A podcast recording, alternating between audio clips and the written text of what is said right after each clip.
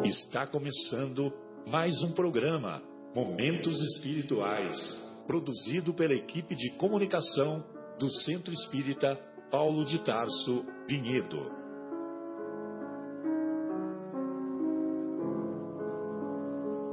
Se guardas contigo o estigma do sofrimento, indagando pela solução dos velhos problemas do ser e da dor, se percebes a nuvem que prenuncia a tormenta e o vórtice traiçoeiro das ondas em que navegas, vem conosco.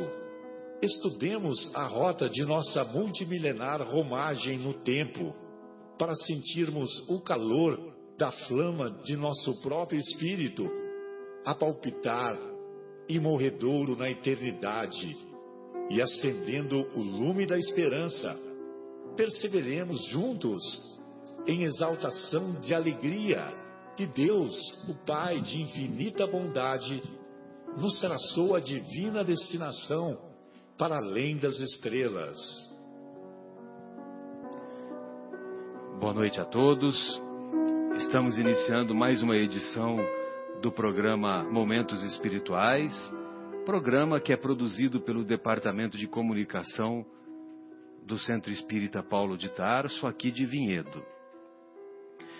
É, antes de iniciarmos o, o nosso estudo, que vai se basear no capítulo 13 de O Evangelho segundo o Espiritismo, capítulo 13, intitulado Que a vossa mão esquerda não saiba o que dá a vossa mão direita. Então, antes de iniciarmos o estudo propriamente dito, nós gostaríamos de é, deixar o nosso telefone à disposição dos estimados ouvintes. É, telefone aqui da Rádio Capela FM 105,9 3876 6846. 3876 6846. Evidentemente, não temos a pretensão de nos julgarmos os conhecedores de todas as respostas. Aquilo que eventualmente não soubermos, vamos estudar e daremos a nossa contribuição depois. Mas mesmo assim, nos colocamos à disposição para compartilhar o nosso o conhecimento que temos adquirido. Ah, gostaria também de, de informar que o Centro Espírita Paulo de Tarso, lá da rua dos Pintacilgos 320, a unidade do Jardim Itália, está em pleno funcionamento com a sua primeira feira do livro espírita de Vinhedo. Primeira feira do livro espírita de Vinhedo que ocorrerá entre os dias 28 de novembro a 5 de dezembro. Então, começou nesta segunda-feira desta semana e irá até o dia 5 de dezembro, que é a próxima segunda-feira. E amanhã, em especial, estaremos recebendo o, o palestrante Eugenivaldo Forte. E esse palestrante, ele é um palestrante, uh, ele é um professor de história e ele também trabalha na, no Departamento de Recursos Humanos, uh, especialista em estratégias de treinamento e desenvolvimento de recursos humanos. Atualmente ele é diretor da COSAT e Forte, que deve ser uma firma de consultoria, né? Educação e desenvolvimento, né? A, o, né, Guilherme? O, o nosso o, deve ser uma firma de consultoria. E ele também desenvolve atividades sociais junto ao chamado terceiro setor, né, que é o setor das das atividades filantrópicas. Também é consultor voluntário ah, de, das seguintes instituições filantrópicas: Projeto Investidor Social, lá de Santo André, Instituição Assistencial Meimei de São Bernardo do Campo, Santa Casa de Misericórdia de São Bernardo do Campo, Fundação Terra Viva, que é uma, uma organização não governamental, e também tem atividades junto ao movimento espírita. Então vejam vocês que ele é, tem uma atividade bem, bem acentuada no movimento espírita. Então não percam amanhã, fica aí o convite, amanhã, sábado, 3, 3 de dezembro, às 19 horas, na Rua dos Pintacilgos 320, no Jardim Itália, onde se localiza, evidentemente, a nossa casa, né, Centro Espírita Paulo de Tarso, a palestra com o, o educador E. Forte. E a palestra é intitulada Conviver com as Diferenças. Conviver com as Diferenças. Então, fica aí o, o convite aos estimados ouvintes. Bem, então hoje nós vamos entrar no tema do capítulo intitulado do capítulo intitulado Que a vossa mão esquerda não saiba o que dá a mão direita. E, como sempre procuramos fazer, sempre é, é, vale a pena ler aquilo que se encontra nas anotações dos evangelistas, né? Em particular, esta passagem também se encontra no Sermão do Monte. O Sermão do, Monte é, engloba os capítulos 5, 6 e 7 do Evangelho de Mateus. E o, lá no capítulo 6, lá no capítulo 6, nos versículos de 1 a 4, nós vamos encontrar a seguinte passagem: Tende cuidado em não praticar as boas obras diante dos homens, para serem vistas, pois, do contrário, não recebereis recompensa de vosso Pai que está nos céus. Assim, quando derdes esmola, não trombeteeis, ao verbo trombetear, não, trombete, não trombeteeis como fazem os hipócritas nas sinagogas e nas ruas, para serem louvados pelos homens. Digo-vos em verdade que eles já receberam sua recompensa. Ou seja, eles queriam ser vistos conseguiram, né? Foram vistos e aí também não vai ter recompensa nenhuma, né? Quando derdes esmola, continua o mestre, não saiba a vossa mão esquerda o que faz a vossa mão direita, a fim de que a esmola fique em segredo, e vosso Pai, que vê o que se passa em segredo, vos recompensará.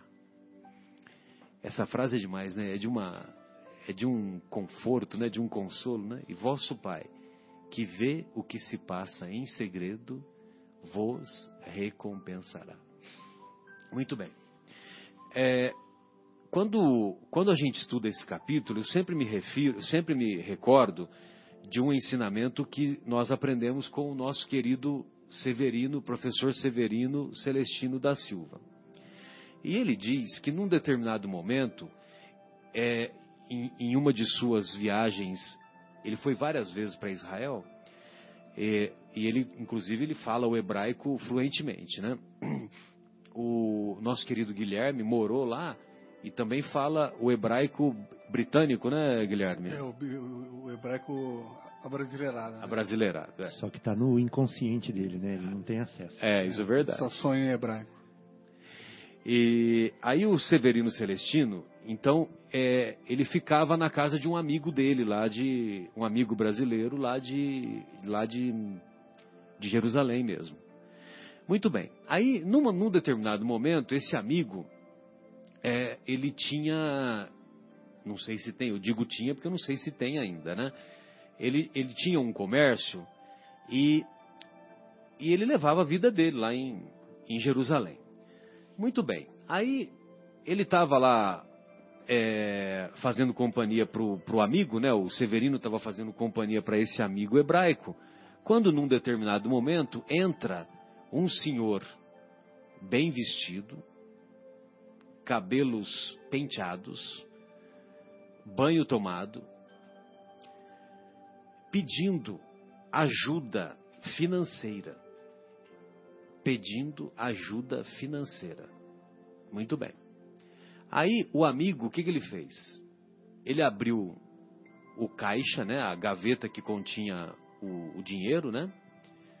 Não olhou para a gaveta, pegou o dinheiro que ele achava que tinha que dar, pegou, não olhou e entregou para aquele para aquela pessoa, aquele irmão hebraico seu, né, irmão hebreu, irmão judeu, que que tava, que foi solicitar a ajuda.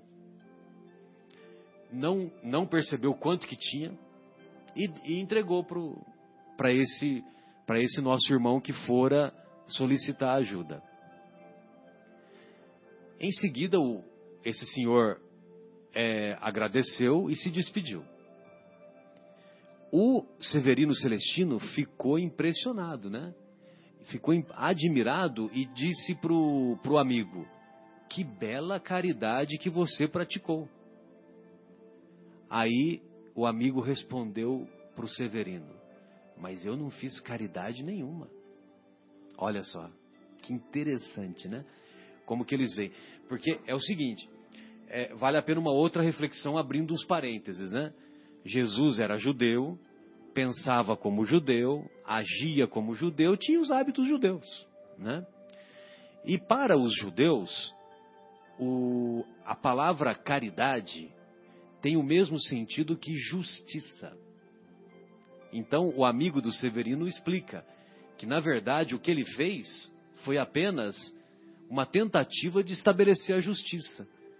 Por quê? Porque como ele tem mais, aquilo que ele tem mais do que aquela pessoa que foi ajudar, ele colaborou para igualar, para pra praticar a justiça, para diminuir as diferenças, né, vamos dizer assim.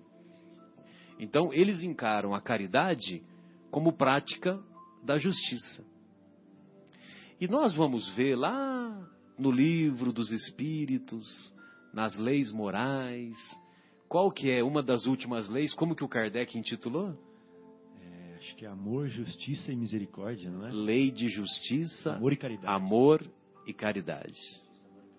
Lei de justiça, amor e caridade.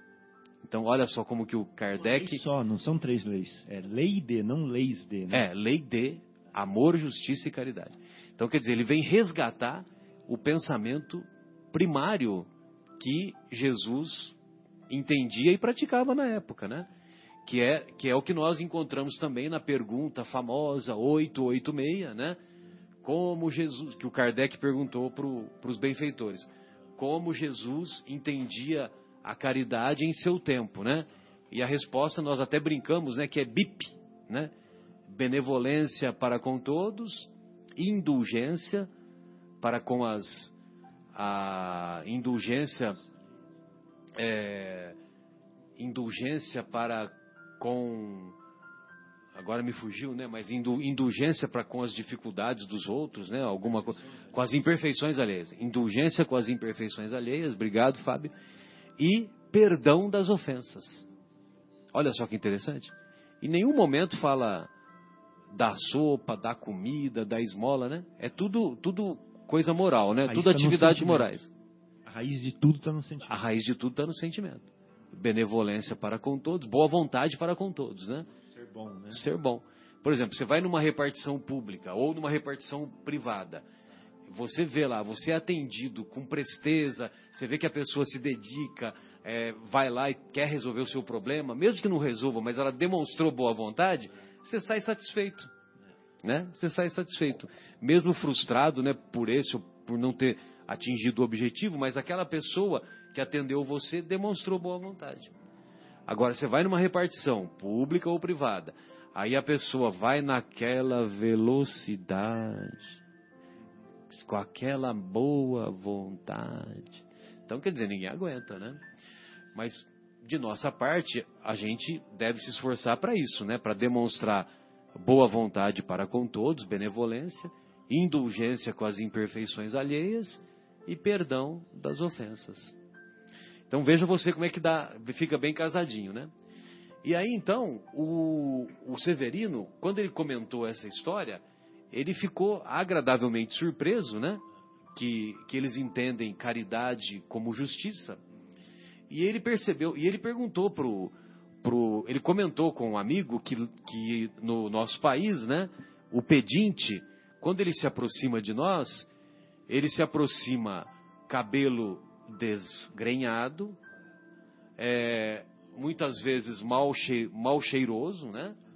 roupas mal cuidadas, que é para impressionar negativamente. E, e, nós, de nossa parte, o que, que nós fazemos a maioria das vezes? Nós damos alguma coisa para nos livrarmos da, da presença daquela pessoa, da presença desagradável daquela pessoa. Entendeu? Agora, é lógico, né? Eu estou dizendo no, o que a gente faz assim, de modo geral.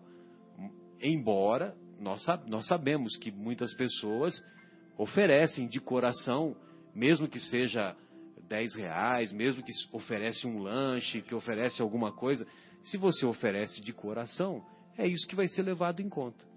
Né? E, e por exemplo, você deu, deu 10 reais. Não interessa o que, que aquela pessoa vai fazer com o dinheiro. Se ela vai se ela vai usar para comprar pinga, para comprar droga, o problema é dela, a responsabilidade é dela. Mas você deu de coração para ela, você fez a sua parte. Então, você vai ter o seu mérito. Evidentemente que não dá para ficar, né, ah, se vangloriando, né? Olha, eu, hoje eu fiz a, a, caridade do meu dia, né? Eu estendi a mão para uma pessoa, eu ajudei, eu fiz isso, eu fiz aquilo. Não, a gente não tem que ficar divulgando, né? Que aí nós estamos indo para o lado da vaidade, né? Estamos indo para o lado de, de querer fazer propaganda, né? E aí nós não estamos cumprindo com aquele gesto bonito, né? Que o amigo do, do Severino teve, de nem olhar para a gaveta com a mão esquerda, né? E, e estender a e estender a mão para aquela pessoa que, que foi pedir ajuda. Né?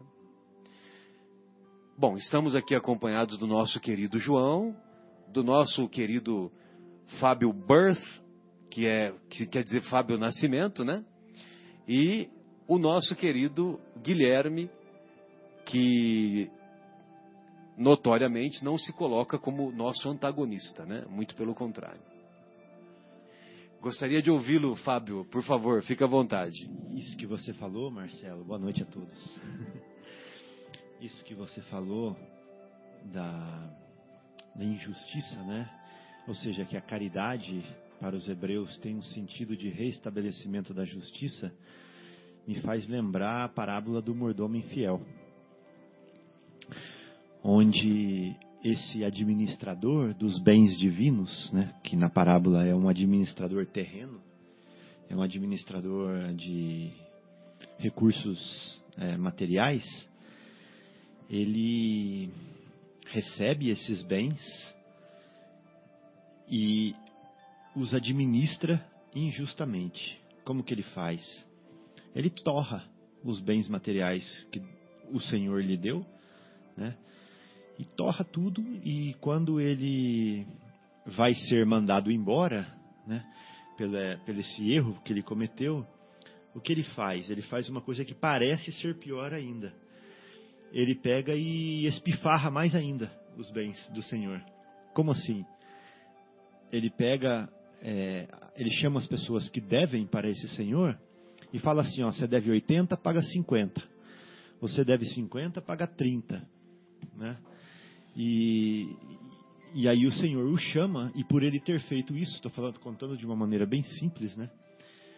Por ele ter feito isso, o Senhor o perdoa, né? E, e fica uma lição disso daí, né? A lição que a gente tira daí é o seguinte, é que Deus, que é o Senhor dessa parábolazinha, nos dá esses recursos materiais e nós é, usamos mal esses recursos. Mas nós temos uma chance de reaver isso, que é, é sendo indulgentes para com aqueles que nos devem. Né? Como que a gente faz isso? A gente vai lá e fala assim, ó, você, não, eu, eu não vou exigir de você tudo o que você me deve, mas você me paga o que você tem, né? Ou o outro, eu pego e dou mais um pouco para o outro que está necessitando. Então eu vou reestabelecendo a justiça, né? De uma certa forma, e aí o Senhor fica contente comigo, porque apesar de eu ter gastado mal os recursos dele, o pouco que ficou eu distribuí entre os outros, né? Tentando fazer justiça.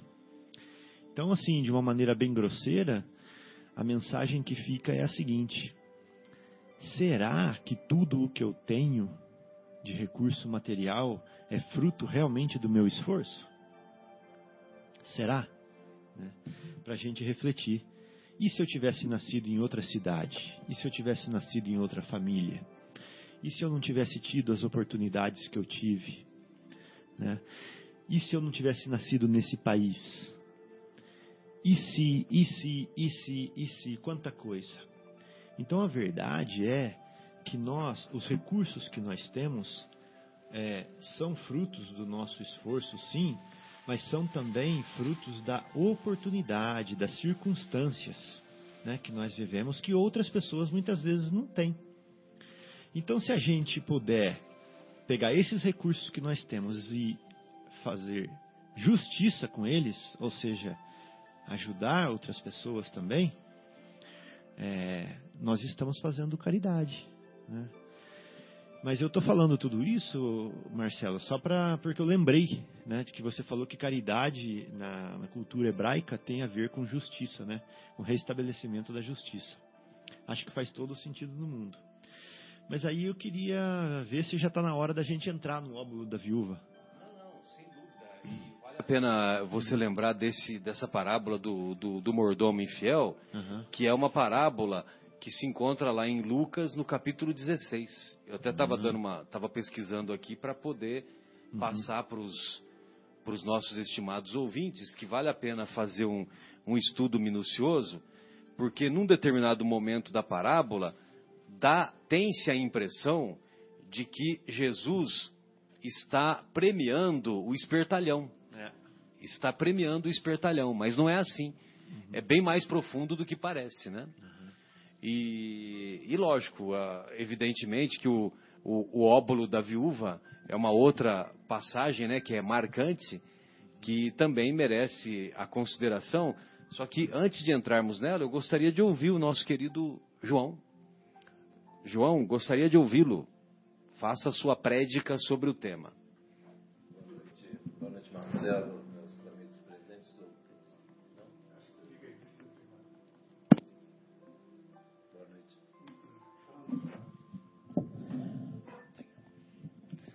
Agora sim. Boa noite, Marcelo, amigos aqui presentes, Fábio, Guilherme e aos ouvintes queridos. Então, eu estava exatamente pensando também na questão que o, que o Fábio é, levantou de é, a quem pertence, né, na realidade, os bens terrenos. Né? A gente toma posse, né, e, e aí é aquela questão, igual o Marcelo falou, né, de repente alguém para no sinal aí pede alguma coisa, né? inclusive faz é, existem algumas pessoas, né, infelizmente que fazem todo aquele teatro, né, muda a voz, aquele negócio todo. Mas aí é responsabilidade de cada um, né? Nós temos que fazer a nossa parte, o que vier na nossa consciência. Inclusive eu estava pensando exatamente nessa linha que o que o Fábio falou assim, né? na realidade os bens que a gente detém por algum tempo, né? É, naquela encarnação, inclusive quando a gente voltar, quando terminar a nossa encarnação, retorna para a sociedade, né? enfim, são os bens que giram aí para a gente trabalhar o nosso progresso. Né? Então aí a gente fica naquele egoísmo, né? E quando alguém precisa, né? A gente fica fingindo que não, fica reclamando que está ganhando pouco, que tem pouco dinheiro. Tem, né? Tem uma, a sociedade tem essa, esse mau costume, né? De ficar essa reclamação. E os bens todos, na realidade, pertencem a Deus, né? Pertencem à vida. E, e a gente, eu acho muito linda, achei muito linda essa, essa mensagem aí, dessa questão aí de, da cultura né, hebraica, né? de que caridade, na realidade, é um, é um esforço no sentido de restabelecer a justiça, né? a igualdade que, que é por aí mesmo que a gente tem que fazer. Então, e aí muitas vezes a gente fica naquele sofrimento tentando acumular né, durante a vida, e, né? tem até uma, um, uma dessas coisas que anda pela internet fala assim que a gente a gente perde a saúde para acumular dinheiro, depois gasta o dinheiro tudo para recuperar a saúde, né? né? E mais ou menos por aí. É o Dalai Lama que fala, então, é. Eu vi isso outro dia e eu achei muito interessante, mas e é, é, isso mesmo, né, que acontece. E e aí a gente fica naquela, né, sofrendo ainda, quer dizer, a gente não consegue, né, se vamos dizer, abrir o coração e ajudar assim de uma forma desprendida, né? A gente não faz o bem, a pessoa que está necessitando lá continua ainda sofrendo a situação e, e, com um bem que na realidade nem é nosso, na realidade a gente, tá, assim, a gente só detém por um momento. É uma, acho que é uma coisa assim, é uma reflexão muito interessante. Eu refletindo sobre isso que você estava falando aí, Fábio. E é muito impressionante, né, como é que a gente, como é que a gente perde as oportunidades, né, que, que aparecem assim a cada momento na nossa vida, né? Beleza. E aí, Guilherme, gostaria de ouvi-lo em suas considerações ou nas de Luísa? Então, hoje, hoje Luísa, essa semana não participou do Evangelho com a gente. Eu tô, tô, vazio de considerações. Nossa, mas hoje lá no Anel de Luz tinha uma moça chamada Laura, uma, uma garotinha. Devia ter seis anos, sete anos. Você precisa ver que show, viu? Que que garota encantadora, né? Tanto é que eu até falei para ela no final se eu podia fazer um selfie com ela, né? Porque agora não é mais autógrafo, né? É o selfie. Aí ela deixou, né? Eu tô, tô todo orgulhoso. é... É, retornamos então com o programa Momentos Espirituais. Estamos ao vivo aqui, direto do estúdio da Rádio Capela FM 105,9, cujo telefone é 3876-6846 e os nossos estimados ouvintes fiquem à vontade para eventuais colocações, eventuais é, sugestões. Ah, bem, então, dentro desse capítulo 13, lá de O Evangelho segundo o Espiritismo, nós vamos encontrar o capítulo intitulado Que a mão esquerda não saiba o que a direita dá. Então, nós vamos encontrar aquela célebre passagem de Jesus observando as pessoas depositarem no gasofilácio as suas oferendas. O gasofilácio nada mais é do que uma urna onde as pessoas é, é, guardavam ou colocavam as esmolas, né? Colocavam é, o, aqueles que eram portadores de muitas somas de dinheiro colocavam certamente em maior quantidade. Os que tinham menos colocavam menos. Muito bem. Aí então nós vamos encontrar essa passagem lá nas anotações de Marcos, capítulo 12, e também nas anotações de Lucas, capítulo 21. E estando Jesus assentado defronte donde era o gasofilácio, observava ele de que modo deitava o povo ali o dinheiro. E muitos que eram ricos deitavam com mão larga. E tendo chegado uma pobre viúva, lançou duas pequenas moedas que importavam um real. Olha só. O real era a nota, era a moeda corrente lá, na época que importavam um real. E convocando seus discípulos, lhes disse: Na verdade vos digo que mais deitou esta pobre viúva do que todos os outros que deitaram no gasofilácio. Porque todos os outros deitaram do que tinham na sua abundância. Porém, esta deitou da sua mesma indigência tudo o que tinha e tudo o que lhe restava para seu sustento. Então, quer dizer, ela Marcelo, deu as moedas. traduzir isso aí? Porque eu não entendi muito bem esse negócio de gasofilácio. Não sei quem estava deitando aonde, deitando... Dá pra você explicar direito? É, o verbo deitar aqui ele significa colocar o dinheiro na, no gasofilácio. O gasofilácio nós vamos colocar, vamos entender como urnas, né? A caixinha da oferenda, a caixinha da oferenda dos, dos cultos das mais variadas denominações religiosas que encontramos, né? E então, lá na, na, sina- na sinagoga, no- na época de Jesus, também não era diferente. Tinha lá uma urna, tinha uma urna que depositava, que as pessoas depositavam o, o- depositavam o dinheiro, né? E os, os aqueles que tinham mais posse depositavam uma, uma abundância de, de, de dinheiro. E aqueles que tinham menos depositavam menos, né? Então, aqui no- na tradução, nessa tradução, eles troca, ele trocou o verbo depositar por deitar, né? Então, quer dizer, ele deitava o dinheiro, Uhum, Ele punha. é, punha, colocava, né? Lá, é, o punha é, é nosso, né? São José, São José e Santa, Santa Rita do Sapucaí, né? E, e o do, do Marcos, do, do João, como é que chama mesmo, João? Lá no Rio? Natividade. Natividade. Natividade, né? Que é no Também. interior do Rio.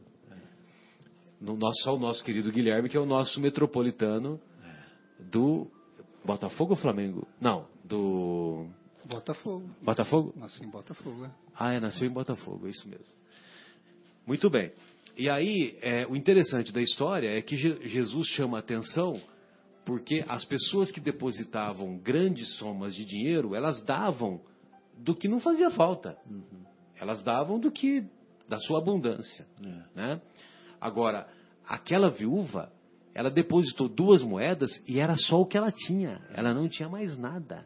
É, Então, e ela deu de coração, é. né? Ela deu de coração aquelas duas moedas e ela ia ficar sem nada É. para ter pelo menos a, a sua subsistência, né? Então, mais uma vez, né? Jesus sempre observando o comportamento das pessoas à época, então ele tirava de uma situação particular uma lição, uma lição Eterna. geral, né? Uma lição geral e eterna, né? Sem dúvida, porque os conceitos que ele nos deixou são válidos para qualquer local e situação em que nos encontremos, né? Seja na China, no Japão, seja no umbral grosso, umbral médio, umbral não sei o que, né? Em qualquer época, né? Qualquer época, qualquer época que nos encontremos. Então, é... então essa passagem do óbolo da viúva é, é a valorização da, da- das pessoas que, que têm a sua quantidade de, de dinheiro e mesmo aquilo que vai fazer falta, Deus vê o que se passa em secreto e Deus valoriza a sua intenção, né? Por isso que por isso que nós dissemos no início, né? Se você dá 10 reais, 15, 20 reais para uma pessoa, que essa pessoa, um, um- um pedinte, você está dando de coração para ela sair daquela sua situação mais desconfortável. E, e ela vai e compra pinga, compra, no- compra droga, compra não sei o quê, o problema é dela, a responsabilidade é dela. E, e se nós nos colocarmos na situação dessas pessoas, imagine você, um morador de rua, né? Morador de rua, muitas vezes, é, com- eu já vi algumas reportagens que eles dizem que as pessoas, que os, o- os funcionários dos postos de gasolina são os que mais ajudam os moradores de rua, entendeu? Por quê? Porque nesses postos de gasolina sempre tem um, um lugar lá para lavar o rosto ou para pelo menos tirar aquela enhaca. Alguns lugares até tem tem, tem até chuveiro, e tal, né? Então o cara, pelo menos o cara toma um banho dele, né? É, e, e também, imagine você, né? Cinco reais, cinco reais para um morador de rua, meu Deus do céu, né? Tem, tem grandes, nos grandes centros, né? Nos grandes municípios, por exemplo, lá em Jundiaí, na região central, tem um restaurante lá, que é aquele restaurante popular, que você com, não sei se é, se é três reais ou cinco reais, você tem uma baita de uma refeição. para um morador de rua, o cara faz uma refeição no dia, meu Deus, já está resolvido o problema dele. Aham. Né? Ele só tem que se preocupar com o outro dia. É. Né? Então, quer dizer, para nós, é muito fácil nós julgarmos né? a situação angustiante. Ah, vai trabalhar, né? Por que, que não procura emprego, né? Sabe? Não é assim É, também. ao, né? ao invés de ficar pedindo por que que não vai trabalhar, né? Vem É o que- essa, muitas vezes nós, nós temos esse, esse julgamento. esse aí. julgamento, né? E, e lógico, né? Para nós é confortável falar isso, né? Porque nós estamos com o nosso problema relativamente resolvido, né? Entendeu? Mas o, o- o João, eu estou curioso para saber essa história que você vivenciou lá na, na campanha Alta de Souza, né? Você poderia contar para nós e explicar também um pouquinho, né? Como é que é a campanha da Fraternidade Alta de Souza? Que raio de campanha é essa? Quem que é essa Alta de Souza? É, na realidade, essa campanha Alta de Souza foi o nosso amigo Marcelo aí que nos convidou, deixou um convite aberto, como ele diz, um convite permanente aberto para participarmos aos domingos a partir das 10 horas lá no Paulo de Tarso. E agora eu vou dar uma de Fábio aqui, ser bastante corajoso aqui, confessar aqui. Que eu vou chamar o padre. Não, confessar sem padre aqui, no ar, no ar. Mas enfim, é, eu custei, custei a fazer uma autopsicanálise, né? é, por aí. Que é o que ele costuma fazer conosco aqui. Então, aí eu custei, eh, vamos dizer, passar por cima daquele orgulho todo, né? E falar, como é que eu vou sair aqui do meu pedestal e ir lá pedir comida para para as famílias carentes, né? E, nossa, e demorei, viu? Nossa, você lembra, né, Marcelo? Eh, Foi muita... Toda vez que encontrava, falei, pô, esse Marcelo é um camarada persistente, eu vou te contar, pelo amor de Deus. Verdade, né? E aí, enfim, mas aí a primeira vez que eu fui, mas eu- a- acontece um milagre tão eh, maravilhoso, né? Que a Alta de Souza ela fazia- fez esse trabalho na época quando eh, te- do encerramento lá da, da- quando terminou a escravidão, né, Marcelo? Isso. E aí as pessoas. É, no final do século XIX, ela é uma poetisa né, do Rio Grande do Norte Aham. e ela foi acolhida por uma família e essa família é, ensinou muitas coisas e ela teve a oportunidade de estudar graças a essa família que a acolheu, né? Porque ela era de uma família muito pobre. Certo. E, e, e aí ela aprendeu com, essas, com essa família que a, que havia acolhido, que a havia acolhido, que elas iam bater na- nas, nas casas das pessoas para pedir um quilo de produto de comida, né, um quilo de arroz, um quilo de feijão, e juntava essa, essa quantidade de comida e levava para as famílias que precisavam. Entendeu? Certo, certo. Então, por isso que, quando surgiu a campanha do quilo, o, o Chico Xavier orientou para que a campanha fosse intitulada Campanha da Fraternidade Alta de Souza, em homenagem à Alta de poetisa Souza. Alta de Souza. É, realmente, é, logicamente, esse trabalho, quando a gente sai, né, sai é, a, equipe, né, quando sempre vai duas, três, quatro, cinco, depende da né, quantidade das pessoas, que, Exato. dos voluntários, mas logicamente é, vai toda a equipe de espíritos junto com a gente, né? Sim. E acontece um milagre muito impressionante, porque a gente, é, a, cada, a cada casa né, que a gente aborda, né, os espíritos estão junto com a gente, então a gente tem uma série de lições, e quando a gente retorna, é, a compensação que a gente tem né, com o nosso coração, a gente volta, os espíritos fazem um milagre no nosso coração muito impressionante. No nosso mundo íntimo, é verdade. Exatamente. Então, assim, foi. Eu custei, né, ter coragem, né, falando que é igual, igual o nosso amigo Fábio sempre fala que no ar conta as coisas bem íntimas dele, contando aqui esse meu segredo aqui.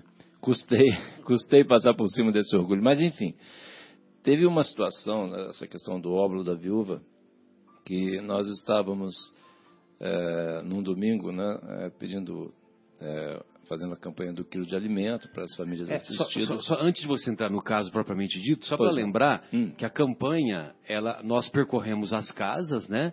De cada domingo a gente está num canto da cidade, percorremos as ruas e nós vamos de casa em casa e solicitamos um quilo de qualquer produto não perecível, né? E eventualmente se, pessoa- se as famílias, se aquela casa que nós estamos abordando se a família já tem roupas lavadas separadas, nós, nós levamos também as roupas, né? Roupas, calçados, né?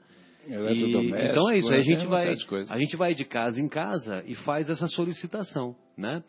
E felizmente a maioria das pessoas cujas casas abordamos, a maioria contribui, sempre dá um quilo de alguma coisa. Tem famílias que são generosas, que vêm com Nossa. pacote de 5 quilos de arroz. Vem com às vezes cesta vem com completa. cesta básica completa. Cesta básica completa. Entendeu? é Nossa, muito emocionante. É, muito emocionante. E assim, Mas aí, numa, numa ocasião, né, numa João? ocasião, exatamente. Então, assim, são os, os exemplos, até a gente não pode contar todo, né, Marcelo, porque senão o pessoal, vamos dizer, é, o pessoal que está ouvindo aí, tem aí candidatos a voluntários A Alto de voluntários. Souza, é, então, tão, como diz o Marcelo, o convite está aberto aí, permanente. Exatamente. Venham, compareçam, que vai ser, tenho certeza que a experiência vai ser gratificante. Não precisa ser espírita, basta só a boa vontade, viu? Só boa vontade. Só ir lá no Paulo de Tarso, Domingo Rua dos 10 horas. Pintacilgos 320, é das 10 ao meio-dia. 10 ao meio-dia aos domingos. Então, é, assim, os exemplos de, de, de situações que a gente já viveu, e assim, é muito interessante essa questão de bater de porta em porta, é um negócio, assim, é uma experiência, para mim foi totalmente nova, né? E assim, tivemos várias, mas teve uma que tocou bastante o nosso coração, que a gente estava, que a gente vai com os colegas, vamos conversando, né, e falando sobre as dificuldades. E aí eu estava conversando com outro colega lá, e, e aí falando sobre como é que estava difícil, né, né, todas essas crises, não sei o quê, e conversando, e trabalhando, e fazendo, pedindo e recebendo. E aí nós chegamos de frente de uma casa, assim, muito pobre. Era assim, era um barraco mesmo. Assim, Bem coisa humilde, né? Bem... Não é humilde, não é pobre mesmo, né, Marcelo? A gente chama de humilde, mas na realidade o, o, o adjetivo correto é pobre, assim, né? Porque, Exato. assim, Porque às vezes tem muito pobre que não é humilde também, mas enfim. E, assim, aí nós chegamos lá, a hora que ol- olhamos assim, eu falei, eu acho que eu até pensei assim, não, não vou bater aqui, não vou chamar pedir um quilo de alimento, porque é, a pessoa não vai estar em condições, né? Nós já estávamos ali fazendo o julgamento prévio, né?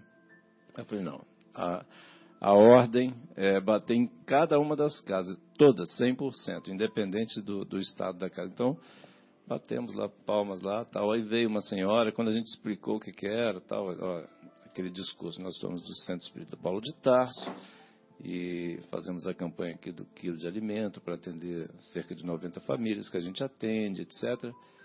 E aí, para surpresa nossa, a senhora, uma senhora bem magrinha, assim, uma senhora muito magrinha assim, e ela falou assim: Nossa, que bom, eu vou, eu vou, você aguarda assim, porque eu quero ajudar sim. Eu já passei fome e hoje eu tenho condições, eu vou ajudar. E ela saiu de lá com uma bolsa cheia de alimentos. Meu Deus do E céu, aí, que coisa nossa, maravilhosa. Uma coisa maravilhosa, mas assim, é de emocionar, de ficar arrepiado só de lembrar da situação. E aí foi aquela lição, né, quer dizer, nunca mais, né, inesquecível, né? E aí a gente ficou ali tocado por aquele gesto assim caridoso, né? E aquelas conversas de crise simplesmente sumiram da nossa da nossa pauta do dia ali de conversas, né? Foi foi muito emocionante. E sem contar, por exemplo, outras situações também, Marcelo, aproveitando, já que você é, abriu aqui para eu falar um pouco. Lógico, fica Mas, vontade. assim, outras situações gente, igual dentro dessa linha que você falou, quer dizer, não precisa ser espírita, não tem nada a ver, não, não, não é isso. E tivemos situações também com pessoas de outras religiões que nos encontravam lá também, quer dizer, com as quais a gente batia a porta.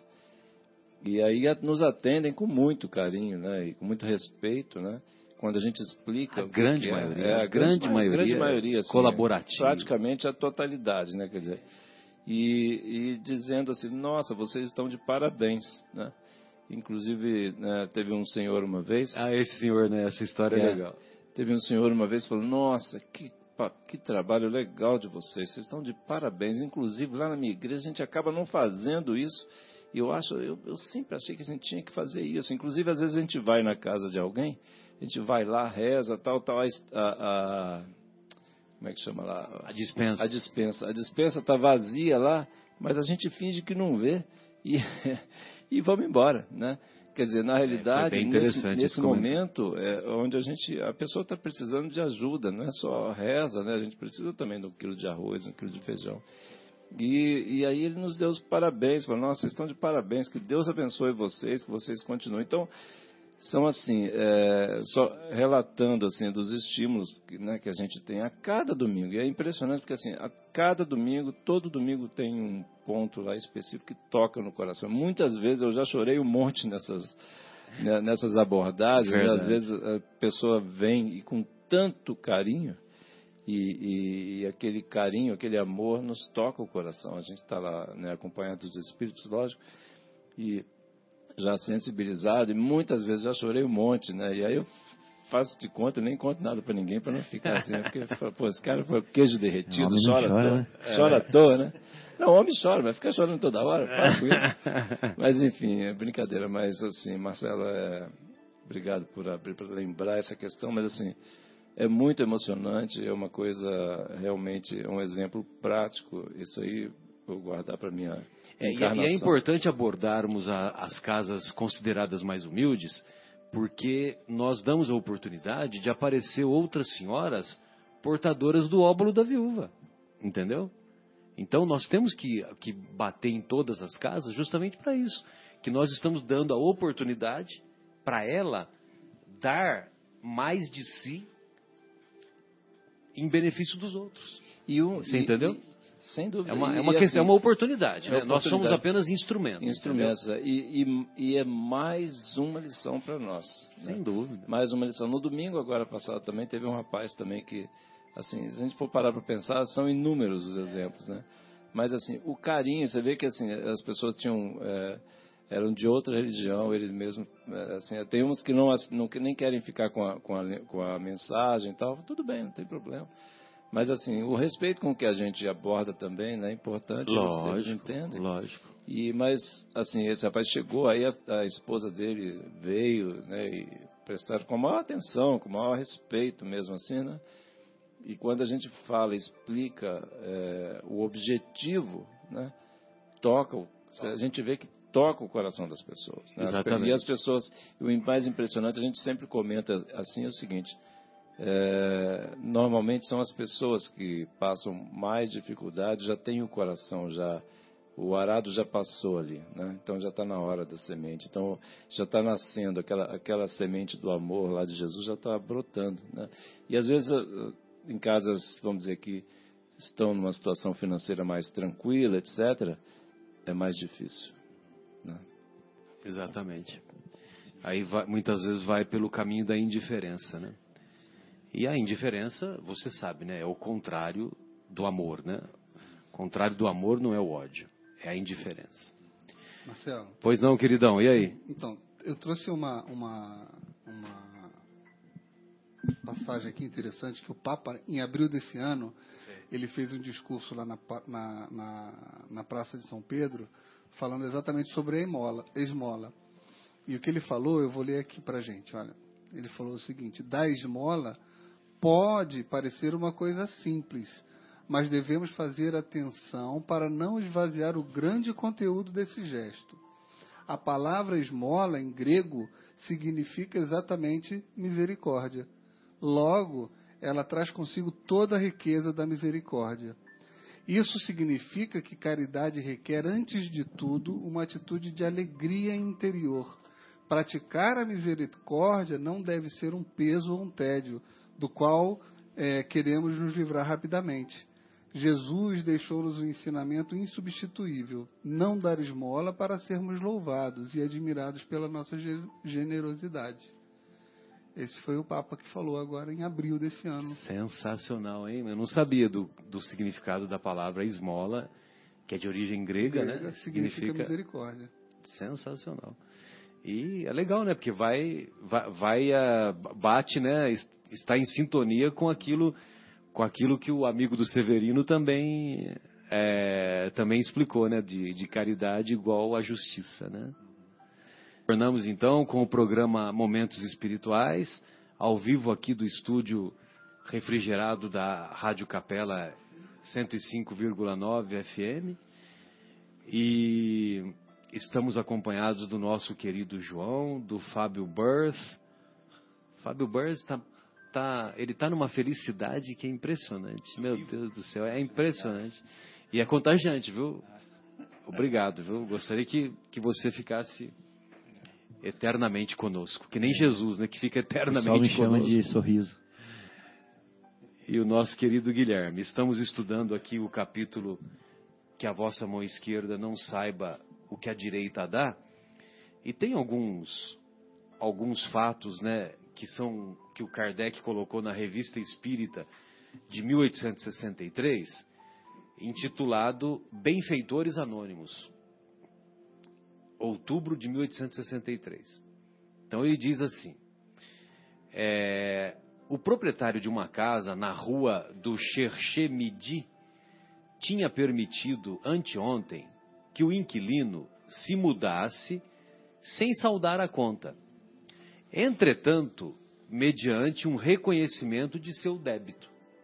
Então, o dono da casa permitiu que o inquilino se mudasse, mas é, ele não precisava pagar, mas ele tinha que reconhecer que ele tinha, que ele tinha essa dívida. Mas, enquanto carregavam os móveis, o proprietário arrependeu-se. Isso nunca aconteceu conosco, viu? Isso aqui é, sabe, é literatura, né? Conosco nunca aconteceu isso.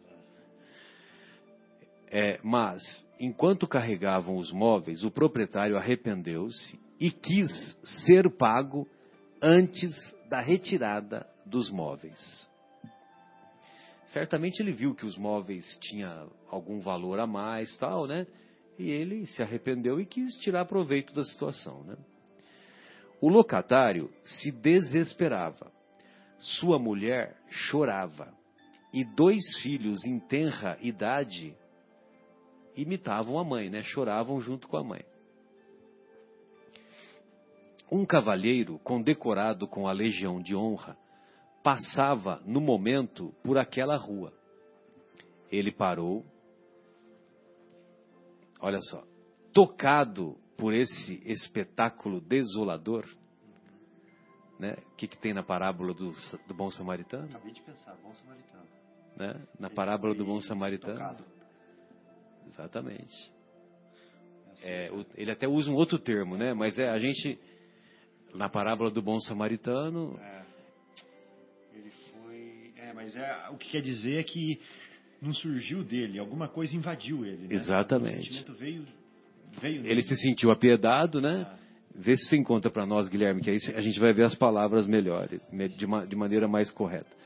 Tocado por esse espetáculo desolador, aproximou-se do infeliz devedor e, sabedor do montante devido pelo aluguel, entregou-lhe duas notas e desapareceu, acompanhado pelas bênçãos daquela família que ele salvava do desespero.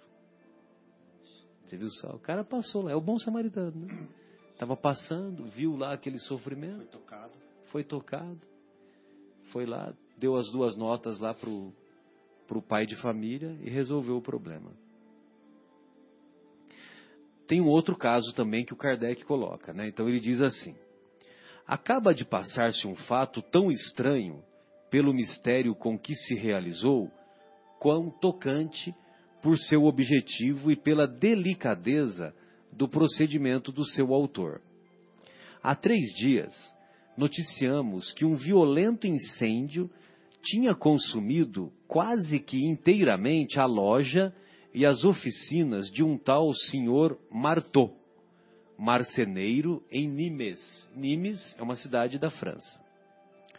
Contamos a dor desse infeliz em presença de um sinistro que consumava a sua ruína, pois o seguro que tinha feito era infinitamente inferior ao valor das mercadorias destruídas. É isso mesmo, né? Como é que é? Ele foi to... ele, é, Mo- movido por compaixão, né?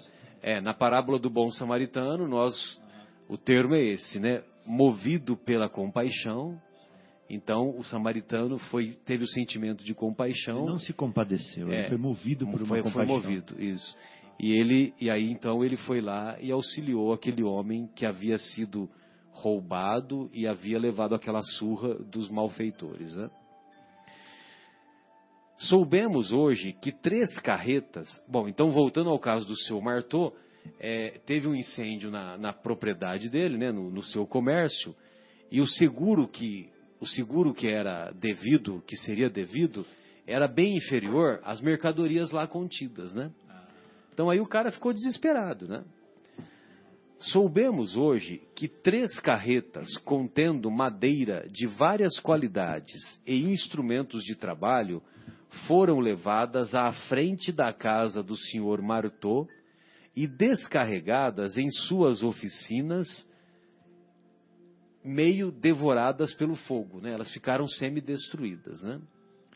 O encarregado do transporte respondeu às interpelações, alegando a ignorância em que se achava relativamente ao nome do doador cuja vontade executava.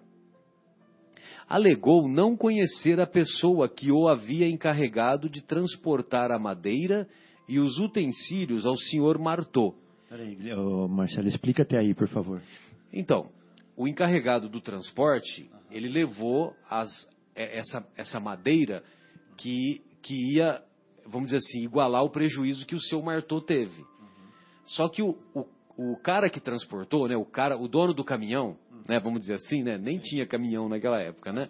O dono da, trans, da, da do meio de transporte, do veículo de transporte, deve ter sido uma carruagem mais forte, sei lá eu, né? Então, o dono, o, o, o melhor, o transportador, ele levou as madeiras, mas o quem mandou levar não quis se identificar. Você entendeu? É isso que ele está dizendo, né?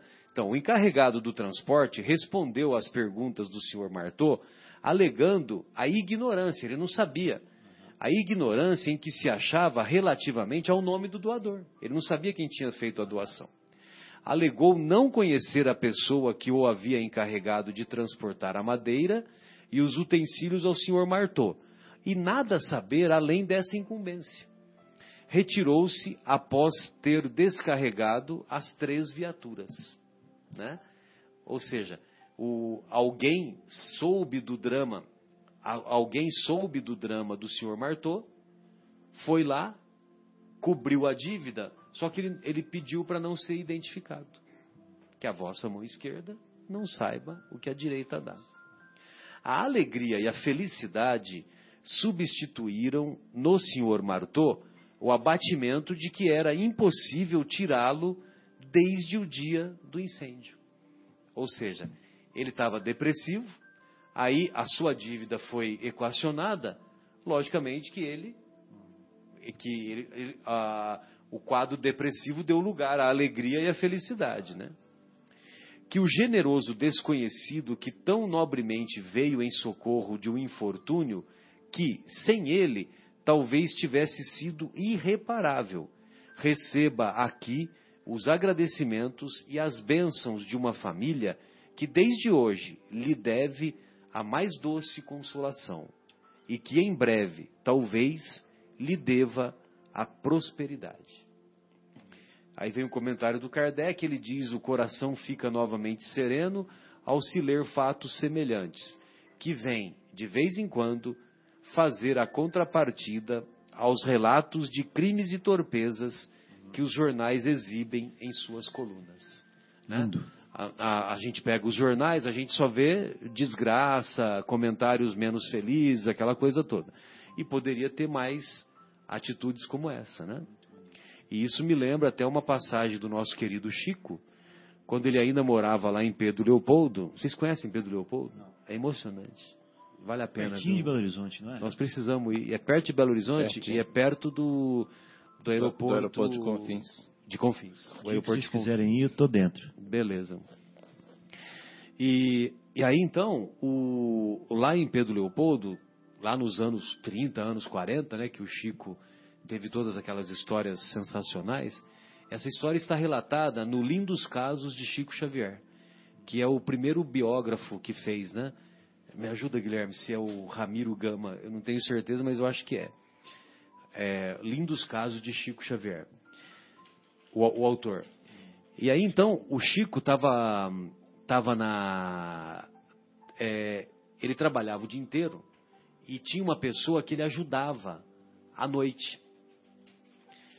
E ele cuidava dessa pessoa que estava muito doente e tal, né? Já tem? Já achou? Ah, pensei que você tinha achado.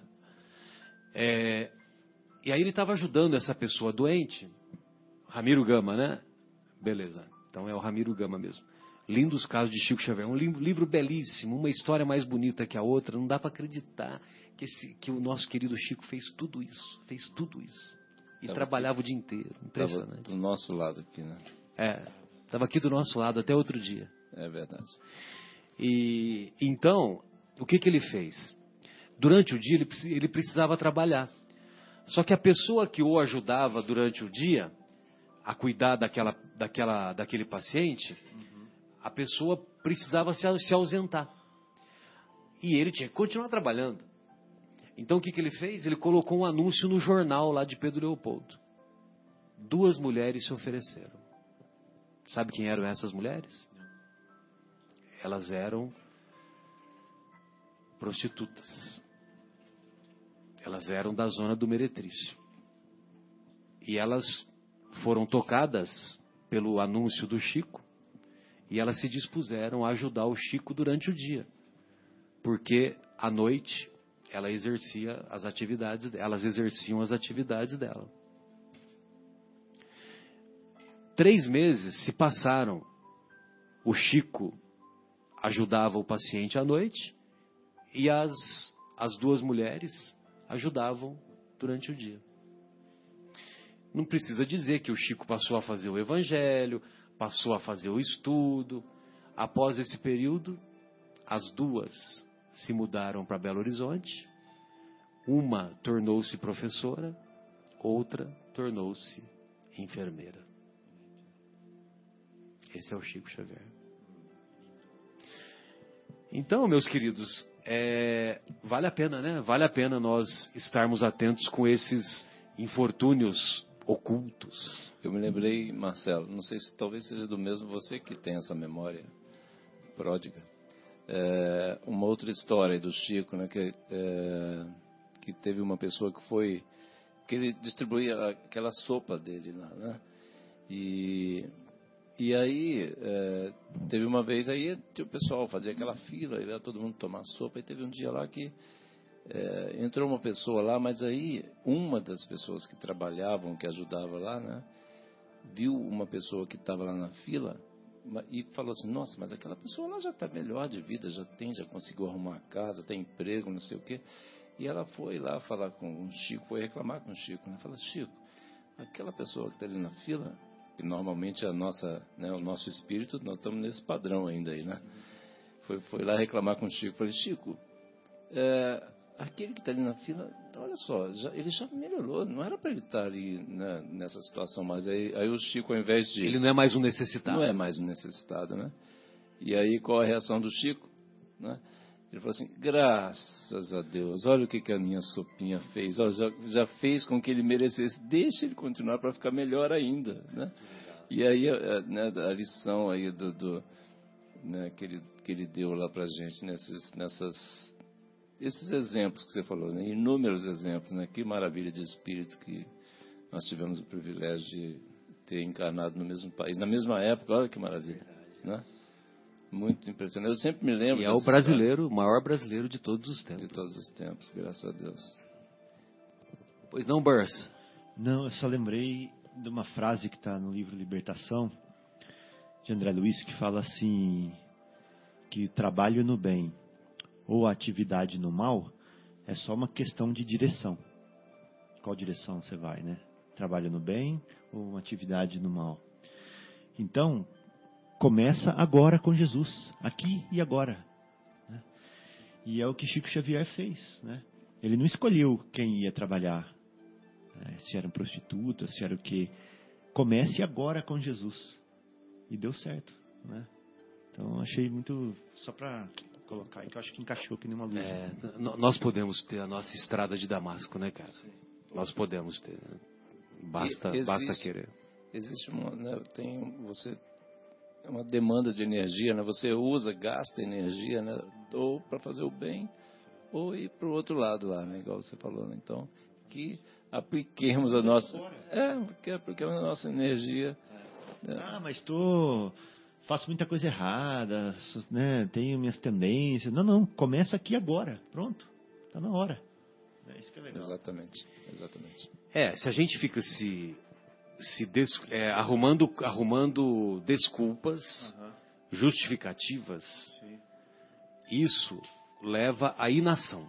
É. Né? Não, eu não mereço. Jesus, eu não mereço. Ou então, olha, Jesus, eu não posso, porque eu tenho que cuidar da minha vidinha, tenho que cuidar, tenho que fazer uma reforma disso. Olha, quando eu, tiver, quando eu terminar essa reforma que eu estou fazendo em casa, é. aí eu vou dedicar só ao Senhor. Exatamente. Quando eu aposentar. Quando eu aposentar. É. Né? O, os jovens que falam isso, né? Os jovens, não, eu sou muito jovem, agora eu tenho que curtir a vida tal, né? É. Sabe? Não, é, é um equívoco, é uma, é uma imaturidade, né? Muito bom. Pois não, Guilherme, gostaria de ouvi-lo. Então, o que eu ia falar, o João trouxe o Vivendo o Evangelho, não trouxe? Trouxe. Eu queria ver. É, eu estou lembrando aqui de algumas coisas. A primeira é assim, vocês sabem quais são os jogadores de futebol que mais doam dinheiro para obras de caridade? Não. Nem eu e nem ninguém sabe. Aqui no Brasil você fala? Porque é uma fortuna que é doada aqui no Brasil por jogadores de futebol que fazem questão de permanecerem anônimos. Mas como se obteve essa informação? Porque a, as obras elas têm que é, contabilizar quanto recebem. Então, quanto é doado é falado, mas ninguém sabe quem é que dá. Que então, assim, tem muitos. Eu, eu, fico contente de saber é disso. É legal, não. Tem uns que, infelizmente, fazem para a plateia, né? mas a grande maioria da. Estou falando de jogador de futebol, porque é uma, é uma classe que. Aqui no é, Brasil, né? Principalmente né? nos times de, de primeira divisão e tudo Sim, mais, tem lógico. um salário bom e podem fazer isso.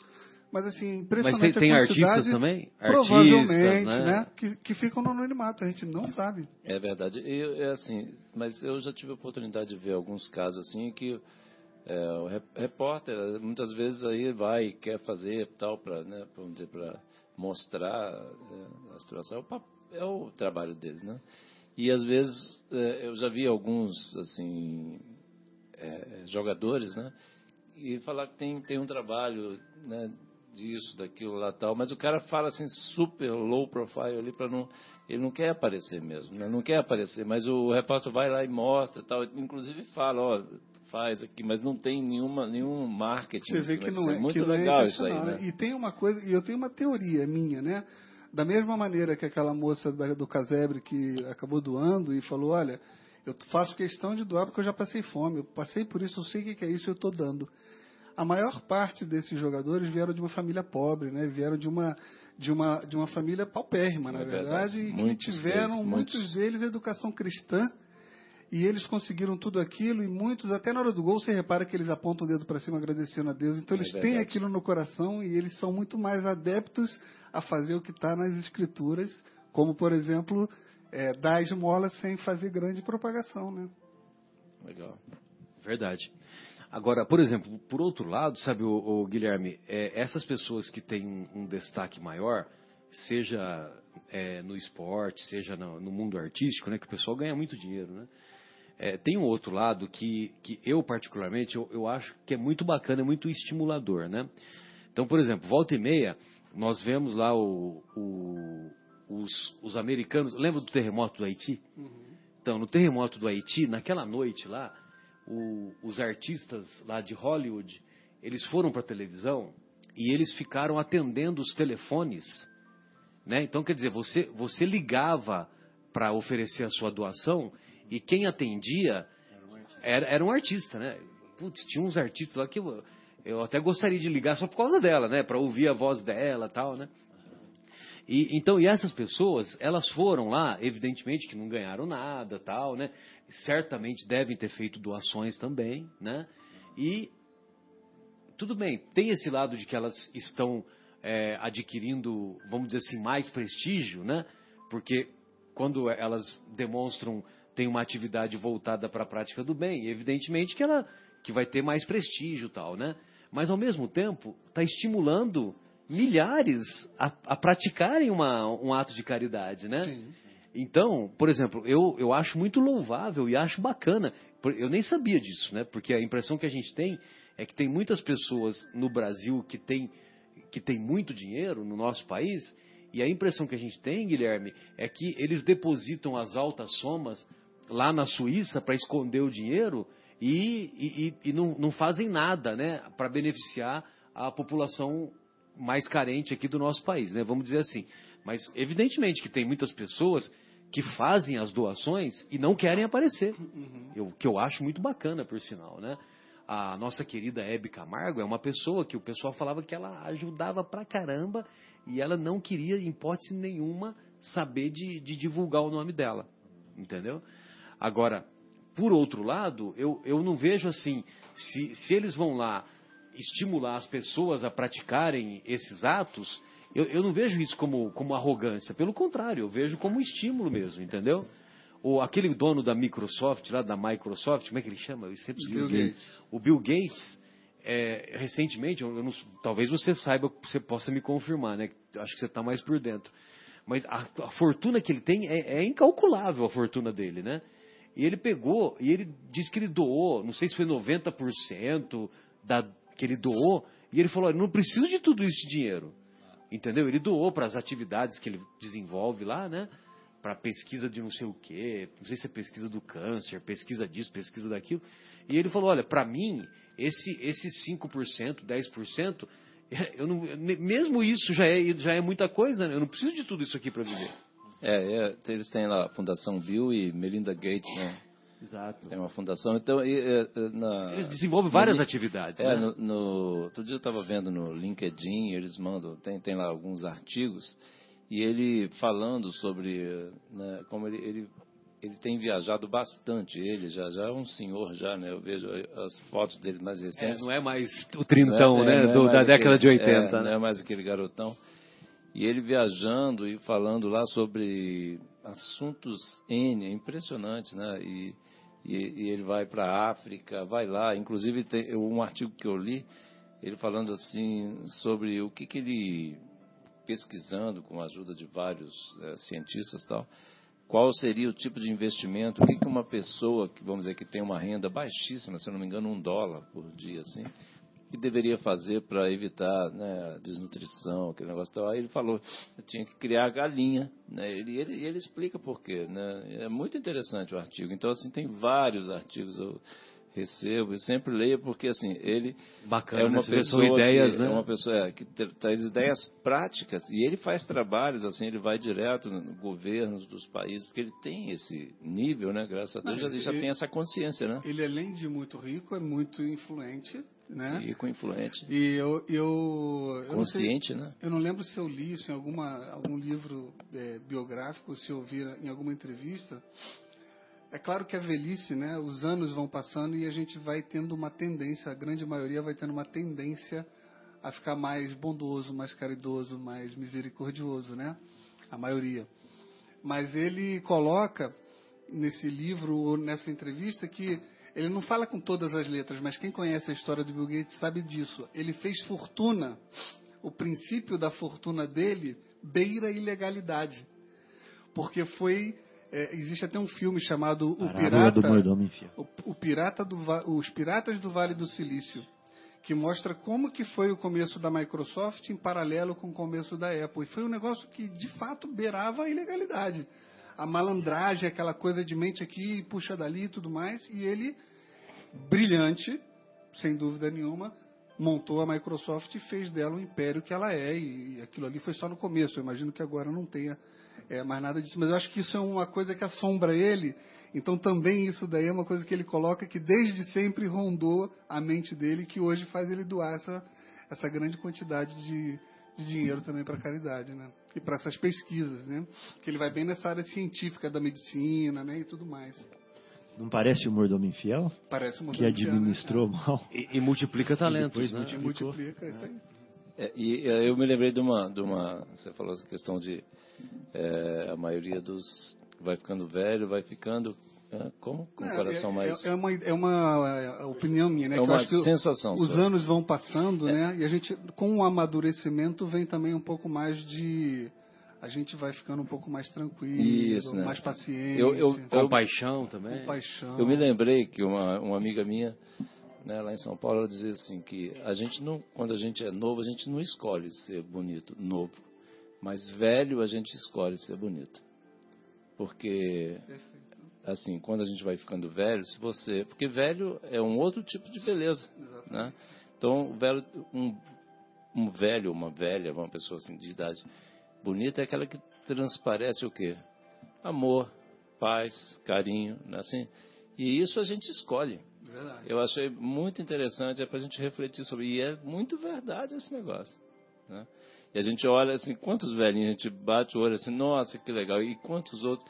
É aquela história do vinho, né? O bom vinho vai ficando velho fica melhor. O, que não é bom, ele vira vinagre, né? Então, assim, a gente precisa tomar cuidado para que a gente fique bonitinho depois de velho, né? Mas, ô João, eu queria que você lesse aí a, a, a, o Viver no Evangelho, porque agora é época de Natal. E aí eu lembro que na última, no último estudo que a gente fez desse capítulo, eu contei um episódio aqui, que no prédio que eu morava, aquele que eu contei da lista que eu fazia errado, mas esse aqui eu contei fora do ar, enfim, que lá tinha lista de caixinha de Natal para os porteiros, o livro de ouro que chama, né?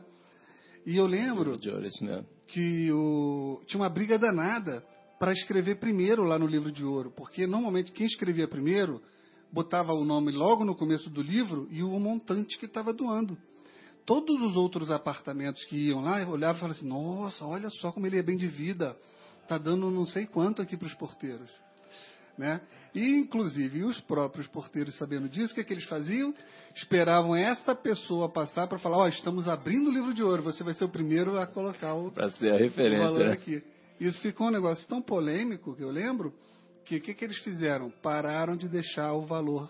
Só botava quem assinou. Não botava mais o valor ali dentro do, do livrinho. Para evitar esse tipo de problema. Para não né? causar constrangimento. Para não constranger. Porque tinha gente, inclusive, que não, olhava assim e falava assim: nossa, fulano deu 500 reais. Eu tenho 10 para dar. Melhor não dar. E aí não botava, não dava, né? Mas é assim, esse, essa questão do espiritismo é um negócio muito impressionante. Você não tem noção de qual foi a lição que eu separei. Nós não combinamos isso, pessoal que está nos ouvindo.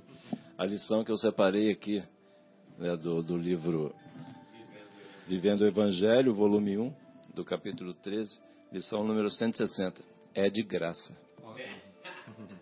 É muito impressionante. Você falando aqui, eu estou até arrepiado aqui. Eu falei, nossa, os espíritos que vão aqui mexem na sua cabeça aí, na minha aqui. Mas enfim, a lição é de graça e o André Luiz, naquela, naquela técnica dele de nos ensinar o passo a passo é o seguinte.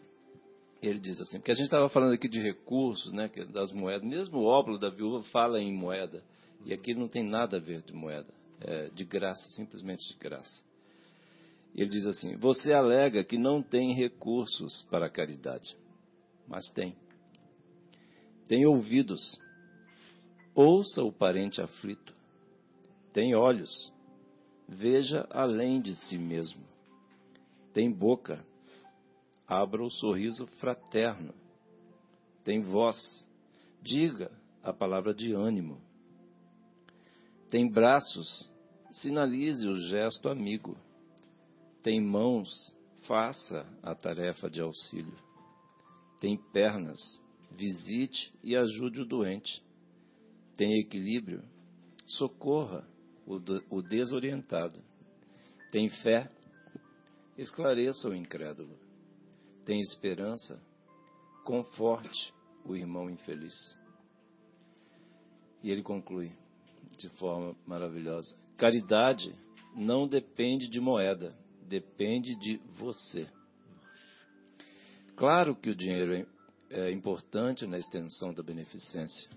Contudo, o maior patrimônio de quem deseja ajudar o próximo é o livre-arbítrio alicerçado no bem e a consciência de que o amor não tem preço, é de graça.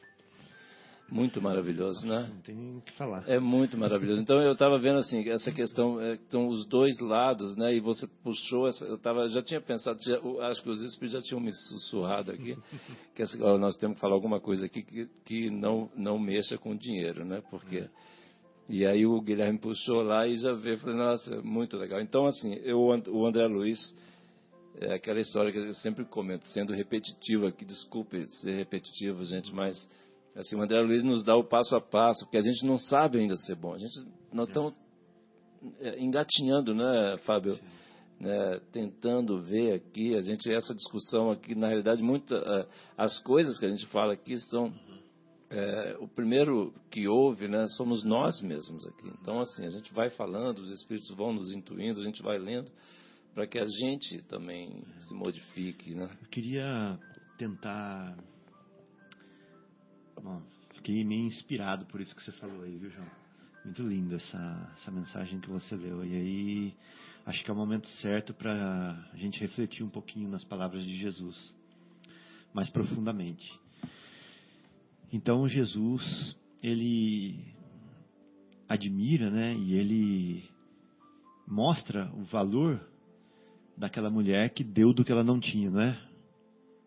Ou seja, aquelas, aqueles centavos que ela colocou ali. Daquilo que lhe fazia falta. Ia fazer falta para ela. Então é como se eu tivesse. Está chegando o inverno, eu tenho um guarda-roupa com 10 blusas de lã. Aí eu pego, dou uma, dou uma, fico com nove. Né?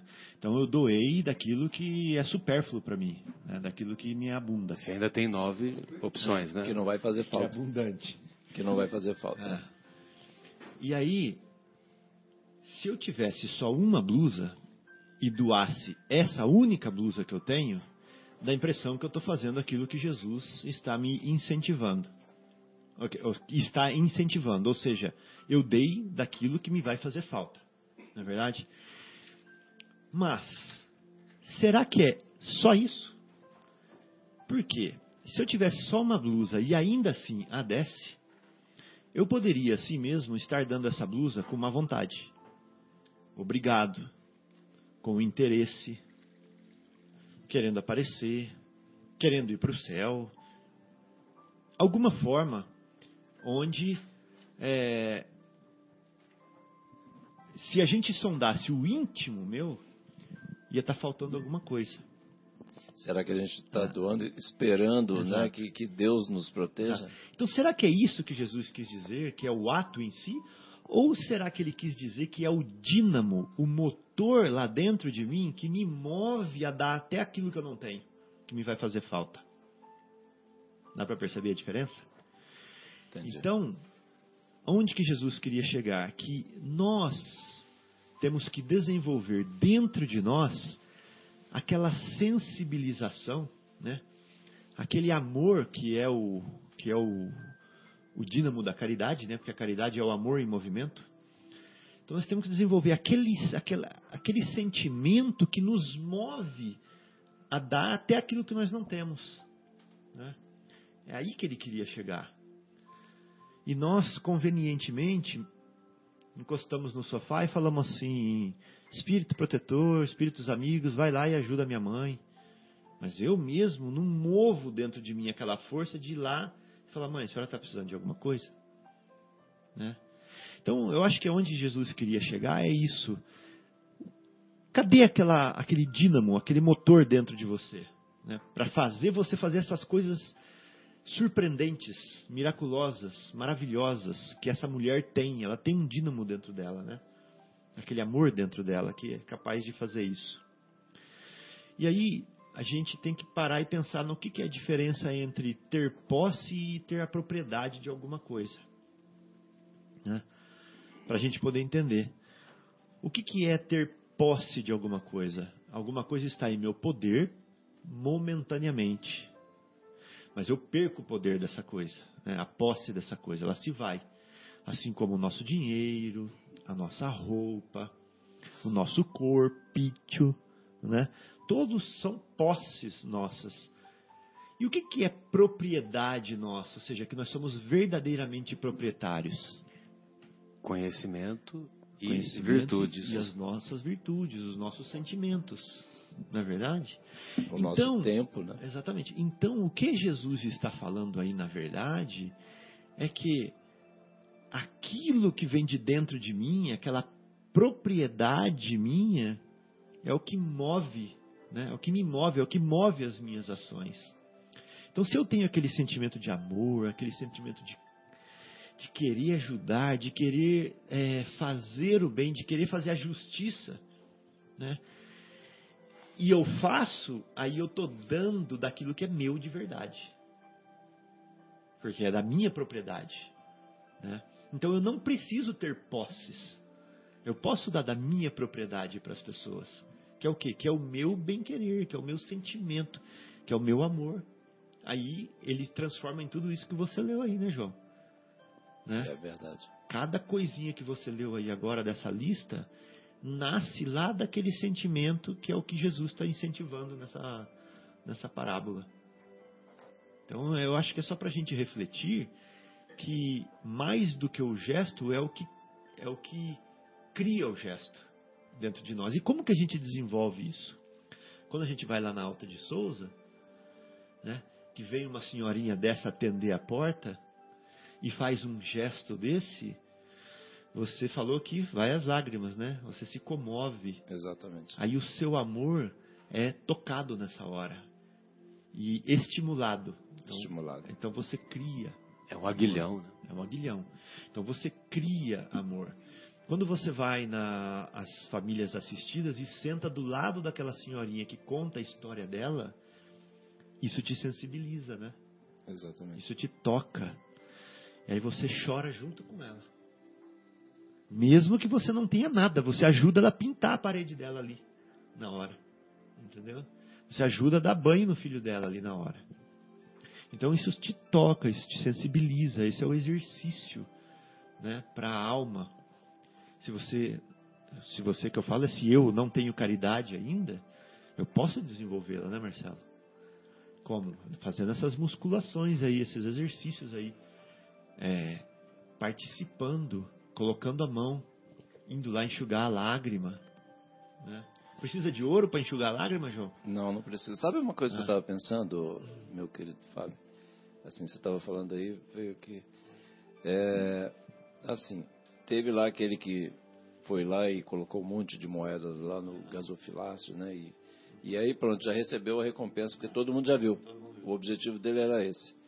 E aí, quando a gente vai na, na, na, na Alta de Souza, né? traçando um paralelo, é, a gente vai, pega, né, a gente está indo lá, buscando, etc. Mesmo as pessoas que vão lá, elas estão sendo assim, chamadas a contribuir. Agora, aquela viúva lá, não tinha nenhum incentivo, foi partiu exatamente isso aí que eu estava vendo, assim, foi de dentro dela, foi assim, foi tinha um motor. É, exatamente, assim, foi, foi uma coisa assim que nasceu lá, de, não teve nenhum incentivo, ninguém pediu. Ela tomou a decisão e foi lá e fez. E não era para absolutamente ninguém ver. Só quem viu foi Jesus.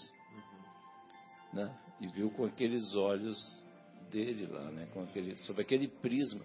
Então eu estava exatamente pensando, refletindo sobre essa, é, é, esse, esse prisma, esse, esse, detalhe, essas posições. Então são tudo muito importantes para a gente ver, para o nosso espírito crescer, para a gente, igual você falou, para a gente permitir que o nosso coração seja tocado, para a gente, nós precisamos, precisamos, aproveitar essa encarnação. Nós, nós, temos que dar uma mão de obra danada para encarnar, né, Fábio, né, Marcelo? Quantos, quantos quilos Com de feijão, né, Guilherme? Quanto, quanta mão de obra, quantos ônibus, quantos. Nossa, olha quanto, quantas coisas para a gente né, encarnar, chegar aqui. E como é que vai ser o nosso relatório no final, a hora que o nosso, é, nosso mentor, a hora que a gente for. É, a hora que a gente for que o nosso mentor vier com aquela mão brilhosa assim nos receber. Ô, oh, meu, ô, oh, João, você já voltou, que bom, vem para cá. Aí eu estendo aquela mão preta, suja, né? né? Quer dizer, falo, o que que eu fiz? Aí pega aquela relação lá, vamos lá, vamos fazer um checklist aqui. Ensombreada, né? Ensombreada. Ensombreada, é assim. É, usando um termo assim mais poético, como o nosso querido, nosso poeta Marcelo aqui. Mas assim, Vamos fazer um checklist, o que, que deu certo, o que, que não deu. Tal. Então a, a, gente precisa aproveitar, né? Sabe? Nós, nós estamos aqui, por quê? Igual o Fábio falou, por que, que a gente vai deixar para amanhã? Por que, que a gente vai deixar para outra encarnação? A gente já tem esse conhecimento. Olha a mão de obra que deu para reunir o pai e a mãe, para convencer a mãe, ó, você vai ter que receber esse estrupicinho aqui, vai ter que nascer, ô, Dona Vera, para convencer a minha mãe, Dona Vera, a senhora vai ter que receber o João lá tal. Olha que mão de obra que deu para convencer. Não, e depois então, que assim, nasceu, as inúmeras pessoas que colaboraram para a nossa formação, não. que cruzaram o nosso caminho, né? Sem dúvida. A minha professora do primário, do primeiro ano, do segundo ano, do terceiro ano. Meu Deus pois do céu. É, pois é, pois é. Não, eu, eu me lembro, assim, só aproveitar só um parênteses, porque assim, Eu era um moleque chorão danado. E eu só ficava, era só a minha mãe. Você era muito levado? Acho que eu sou, Não era muito só levado. o André, amigo do Guilherme, né? O André amigo do Guilherme, com certeza, mas eu não era muito, não. Mas assim, eu quando moleque lá, sabe aquele negócio de engolir fôlego, aquele coisa. É, uma, uma, uma tragédia, assim, coitada mesmo. Passou um sufoco, ela não podia nem tomar banho, não ficava com absolutamente ninguém. Então era um sufoco. Então, assim, olha a mão de obra que a gente. Isso é só um detalhe, mas assim, olha a mão de obra que deu pra gente. Olha quantas pessoas tiveram que trabalhar pra gente comer. Foram gente- mobilizadas. foram mobiliz- mo- mo- mobilizadas assim professores, né, eh, motoristas, enfim, todo médicos que nos atenderam, policiais que, né, no- enfim. E aí a gente simplesmente chegava no final de uma encarnação, Mostra o checklist. aquele checklist meia boca, só com um ou outro item concluído. Pelo amor de Deus, não vamos fazer esse papelão, é ou não é? Nós precisamos tomar essa consciência, não é, gente? Fábio, eu gostaria de ouvi-lo. Não, eu só queria. é, vocês sabem se o Chico Xavier ganhava um salário mínimo? Não, né? Mas era bem pouquinho, né? Que ele ganhava Não, assim. o, o- o- não, não é bem assim, viu, Guilherme? O, o segundo nosso querido Geraldinho, né? Você chegou a ver, né? Uhum. Segundo o nosso querido Geraldinho, ele, o, ele era, porque ele era um funcionário público federal, né? Aham. E na época era um salário, era um bom salário, entendeu? Ah. Você pode considerar nos dias de hoje, acho que aproximadamente cinco salários mínimos, né, Guilherme? Certo. Mas era, era em Ah. torno disso, viu? Sim, Porque num determinado momento ele foi arrimo de família de 18 pessoas. Então, é aí que eu queria chegar. É. Que o salário dele era. Ele fazia ficar suficiente, né? Exato. E ele ia nessas, nesses bairros mais pobres e ele dava de, de pouquinho para cada pessoa, assim. É, mas aí pouquinho. já é em Uberaba, né? Aí já É. é em Uberaba, quando ele Uberaba, dava dinheiro e a- as famílias que ele que ele visitava, então ele dava dinheiro e dava comida também. Certo. Mas aí já tinha a estrutura do centro, os amigos, as pessoas que o que o Então, auxiliavam, né? Aí, aí, que, aí que eu queria chegar. Que eu acho que ele pegava da aposentadoria dele Sim. e ainda dava Sim. da aposentadoriazinha dele Sim, né, para as pessoas. Mas ele dava pouquinho, porque ele dava para muitos. Então as pessoas falavam assim, Chico, mas você dá aí um, um cruzeiro, dois cruzeiros, não dá para nada para cada pessoa que você faz. Mas é, a Aí o que, que ele mensa- falava? é, Ué. mas a mensagem que ele passava que era o seguinte, que o que ele estava dando ali, o dinheiro era só um símbolo, Era simbólica. é. mas ele estava se aproximando daquelas pessoas, né? Ele estava convivendo ali com aquelas pessoas, naquele momento que ele estava dando aquele dinheirinho simbólico. Eu achava isso muito bonito. E lá num trabalho assistencial que, que eu conheço, tem um rapaz que chega, Lá, lá onde? lá em Campinas. Ah, em Campinas. É. Um rapaz que chega, ele é de Uberaba, inclusive. Ele traz sempre uma balinha. Umas balinhas, ele traz o bolso cheio de balinha. Aí E, vai e distribuindo. quando ele atende as velhinhas. É, é o Agnello de lá, né? É, o Agnello lá do, do Batuíra de Campinas, né? Exato. Então, quando ele atende as velhinhas, ou uma pessoa que está com dificuldade de andar, ele carrega aquela pessoa. Tem muitos que ele carrega no colo mesmo, assim, nos braços. Ele é forte. Aí ele pega, põe aquela pessoa de pé, arruma a roupa dela, ele pega uma balinha do bolso. Primeiro ele dá um abraço na pessoa, ele pega uma balinha e dá para essa pessoa. Ah, que bonito, né? Então eu penso assim, a balinha não é o, não é o bem material, né? A balinha é um símbolo desse amor que ele está passando para aquela pessoa ali na hora. Totalmente magnetizada, né? Exato, exato. É isso que eu falo para ele. Às vezes ele chega, ele não dá balinha para mim. Aí eu vou lá, sabe quem é, né? Aí eu vou lá, cutuco ele e falo assim, dá uma, ba uma balinha fluidificada para mim. Aí ele vai me dar a balinha, ele já sabe. que Toda vez eu peço uma balinha fluidificada para ele. Então eu, eu acho isso bonito, porque é, é uma coisa tão simples, né? A gente tirar uma balinha do bolso e falar assim, ó, bater no ombro da pessoa e falar assim, toma, dá um abraço primeiro e aí dá a balinha para ela. Ah, que bonito. Né? Tão Então, simples e tão profundo. é. Nada, Nada, né? nada. Dar um abraço, isso não custa absolutamente nada. E, e aí eu queria também falar, só fazer um registro aqui, que eu, até, eu já contei isso pro, pro, pro nosso querido Marcelo do dia aqui, mas que para mim é, é um orgulho muito grande, né? Que teve um tempo que eu estava trabalhando com as minhas locomotivas aí, é, pelo Brasil afora, e teve um tempo que eu estava lá em Minas, né? e andei fazendo algumas, trabalhando algumas locomotivas lá. E, Pedro e, aí- Leopoldo, E né? aí tem uma, uma filial da minha empresa abrir em Pedro Leopoldo, olha que legal. E eu não sabia que o Chico era de lá. Mas eu já guardo isso aí, já ficou registrado, não tem como tirar mais da minha história, né? Quer dizer, então, assim, o maior orgulho, né? Na, na época, eh, tinha lá uma filialzinha. E você chegou lá. aí até lá? Foi, Foi- claro. foi algumas não, vezes, Tinha um né? escritório lá. Não, é que às sala. vezes- às vezes não precisava, né? Por isso que eu não. perguntei. Foi, com certeza. E de vez em quando eu passo, que agora é meio... aquela Maria Fumaça?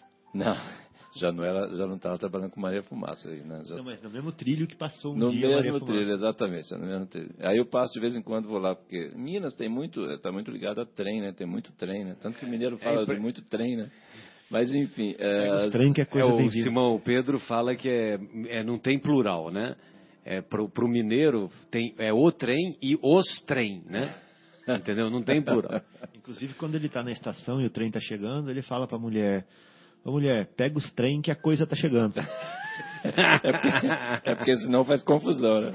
Então, eu não, só queria deixar registrar isso aqui, porque é, é um orgulho muito grande que eu tenho de, de ter lá, sem querer assim, né? Vamos dizer. Lógico. Era isso aí. Feito, feito o registro. Então, estamos caminhando aqui para o final e tem uma, uma, uma mensagem aqui que o nosso André Luiz coloca também nessa obra Vivendo o Evangelho, que eu gostaria de que possa ser útil para nossas, para as nossas despedidas. É, então, chama-se Fator de Equilíbrio. Então, o André Luiz fala assim: dê o pão ao faminto, mas abasteça a própria despensa. Distribua o agasalho, mas não complique a vida. Socorra o doente, mas não descuide de sua saúde. Ajude na instituição, mas trabalhe para sobreviver. Auxilie o necessitado, mas cuide de pagar as suas dívidas. Visite o lar infeliz, mas não esqueça a própria família. Ampare o desorientado, mas conserve a harmonia. Colabore na assistência, mas respeite os compromissos. Faça caridade, mas não negligencie as próprias obrigações. O bem é fator de equilíbrio entre o amor ao próximo e o amor a si mesmo. Sensacional, né? Que bela definição. Né? É, eu- o equilíbrio, né? Nossa, como é, como é que chama essa lição? Fator de equilíbrio. Fator de equilíbrio. Fator de Nossa, equilíbrio. o equilíbrio, exatamente, é o que... Muito bonito. Muito lindo, muito profundo, né? Muito lindo. Muito bom, queridos. Então, é, gostaria de me despedir, lembrando uma vez mais que amanhã nós teremos a, a palestra do conferencista E. Ponto Forte, às 19 horas, lá no Centro Espírita Paulo de Tarso, com o tema Conviver com as Diferenças. Então, amanhã, 3 de dezembro de 2016, às 19 horas, lá em nossa casa, é, Centro Espírita Paulo de Tarso, que fica à Rua dos Pintacilgos, número 320. E, ao mesmo tempo, está ocorrendo a primeira feira do livro espírita de Vinhedo, que é dentro da nossa casa também. Então, nós gostaríamos de nos despedir, né? É, com essas reflexões ah, do capítulo que envolve o tema, um, é, o tema que a vossa mão esquerda não saiba o que a vossa mão direita dá, e nós desejamos que essas, essas reflexões que aqui fizemos hoje possam ser úteis para a caminhada evolutiva dos nossos estimados ouvintes e também para cada um de nós, né? Sem dúvida, né? João, as suas despedidas, fique à vontade. Obrigado, Marcelo. Queria agradecer aí o carinho de cada um dos amigos aqui presentes, não, mandar um abraço também muito grande para todos os ouvintes e exatamente dentro dessa linha que o Marcelo falou, né, desejando que essas palavras, né, que foram que a gente leu, etc., discutiu. As reflexões. As reflexões, né? Que possam tocar os corações e os nossos aqui, né? Primeiro, inclusive, para que a gente possa melhorar subindo os nossos degraus, né? Devagarzinho, né? E mandar um beijo lá para casa, para dona Ana Lúcia, para Andréia, para Eduardo e para os queridos ouvintes. Que Deus abençoe cada um. Fiquem com Deus. Fabinho, aquele que portador de uma felicidade perene, suas despedidas. É, eu só queria me despedir lembrando, né, que Jesus, no seu, na sua missão, ele fez tudo o que fez sem ter uma pedra para recostar a cabeça, né, como ele mesmo falava, e a sua túnica não tinha costura. Né. Então, para a gente não se desanimar, que nós podemos muito mesmo que sendo que seja não fazendo nada, como por exemplo fechando a boca na hora que a gente sofreu uma injúria, né? É, não escutar quando a gente for alguém falar mal alguma coisa, não levar adiante a fofoca, né? Exato. E não ver quando alguém tiver um sorriso irônico para você, querendo fazer alguma afronta, mesmo que seja assim, a gente pode ser caridoso também. Então, boa noite a todos. Até a próxima semana. E um, um abraço carinhoso para nossa Palomita, né? Palomita, que já deve estar no terceiro sono. Que beleza, né? Guilherme, suas despedidas. Que honra recebê-lo mais uma vez aqui. Muito obrigado pelo seu carinho, viu?